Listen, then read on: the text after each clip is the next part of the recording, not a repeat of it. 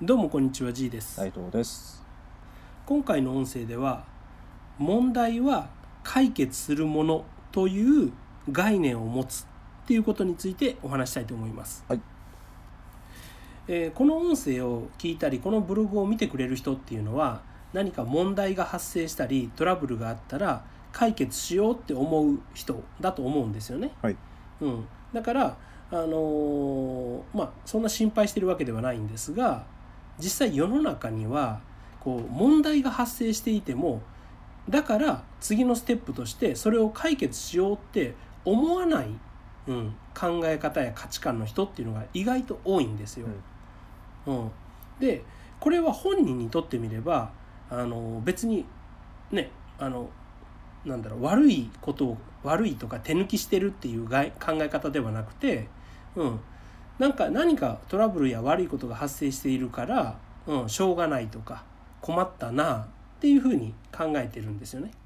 うん、でも何か問題が発生しているんであればイコールじゃあそれを解決するためにはどうすればいいんだろうって考えればその問題っていうのは少しでも解決に近づくわけですよ。はい。うん、でも同じように何か悪いことが問題が発生したっていう時に「いや困ったな困った困った」うん、って言ってる、うん、だけの人はいつまでもその問題を抱え続ける羽目になるんですよね。うん、でも意外とそういう人間がこの世には多いということなんです。うん。うん、だから例えばこれ実際あった話であのなんか水道代がむちゃくちゃ高い高くなった家があったんですね、はい。うん、1ヶ月の水道代がなんか4万ぐらいしたとえ、うん、でこれ明らかにどっか水が漏れてるじゃないですか、うん、そしたらすぐに、うんえー水道局に電話するなりそこの水道局指定の修理工務店とか修理店舗に連絡して来てもらう必要がありますよね。うん、そしたら、うんえーその、うん、異常な使い方になった異常なメーターっていうのは戻してもらえたり止めてもらえたりする可能性もあるので、まあうん、お金がどんどん出ていくっていう問題を防ぐことができますよね。はい。はい。うん、だけどなんかそこの家の人っていうのは何をどうしたらいいかよくわからないからまあ、うん、ほとんど放置してたんですよね。えうん、困った困ったって言いながら、うん、で挙句の果てに家の者に「お前ら水を使うなあんまり使うな水道代は高いんだ」とか言い出して、うん「お風呂を節約しよう」とか言い出してたらしいんですえ。よ。えうんこれ努力の方向性が大きく間違ってるじゃないですか。うん、お風呂1回たっぷり水入れたところでせいぜい数百円もいかないわけであって、うん。ね、あの月に4万円もの水を垂れ流してる。こっちを何とかした方が絶対いいわけですよね。うん。だけど意外とこういう考え方つまり一番解決すべき根本の大きな問題には目を向けずに、うん、小さな小さな枝葉の部分を節約しようとしたり傷の手当てをしようとしたりするっていう人が多いわけです。うん。うん、人間関係でもそうですよね。うん、例えばものすごい、えー暴力を振るう旦那さんがいたとしてもうこの暴力を振るう旦那を何とかしなきゃいけないじゃないですか。はい。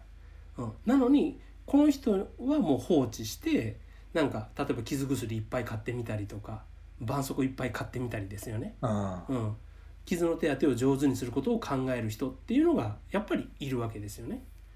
うん、そういうふうにトラブルの根本を何とかしようとせずに関係ないしかも効果の薄いところをん手お手当てして何とかしようと思っている人間これもある意味問題は解決するものって思ってないわけなんですよ。うん、その問題によって引き起こされたあの痛みの痛みの手当てだけをしてるんですよね。うん、で自分はなんか正しい対応してるように、まあ、勘違いしちゃってるわけです。うん、でも原因を潰してないわけなんでそれは今後もずっと続いてしまうんですよね。うん、原因を潰す原因の問題を取り除くっていうことこそが大事だっていうこの当たり前のことに気づいてないとやはりそういうことになってしまうわけですよ。はい。だからこれを聞いてくれてる人とかはあのああなるほどなと、うん、まあでも当たり前のことだけど自分も注意しようぐらいに思ってくれると思うんですけど、うん、おそらくそういう目で世の中見渡すと本当に、うん、もそもそもの問題を放放置したままなんか枝葉の解決策をしゃべる人間がどれだけ多いことか、うん、多分それに気づかれると思います。うん。うん、これは会社であってもそうなんですよね。うん、なんかそもそもの売り上げとかそもそもの社長の無駄遣いとかをね何ともせずになんかボールペン1本だって節約しようとか、うん、コピー紙は裏紙も使えとか、うん、そういうふうな発想をする会社もやっぱあるわけですよね。あうんこれも一緒の話なんですよ。一緒のレベルの話、うん、そういうふうにして考えれば世の中多いんですよねこういう人たちが。あうん。うん、だからそうじゃないんだよと、うん、何か発生した痛みに対して手当てをするっていうのは本当ただの手当応急措置であってそれが終わったらそのそこであの痛みが消えてホッとするんじゃなくて根本である原因の方に立ち向かわないといけないんだと、うん、その問題をじゃあどのようにすれば解決できるのかっていうのを逆算して考えて、うん、いちいち解決していくことが非常に重要なんだっていうことを知っておいてほしいんです。はい。でそれが分かっていれば人生の問題っていうのは結構解決していくんですよね。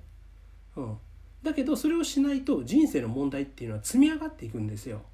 うん、会社でも問題あり人生プライベートでも問題あり、ね、奥さんとの関係でも問題子供との関係でも問題みたいになりかねないんですよね。うんうん、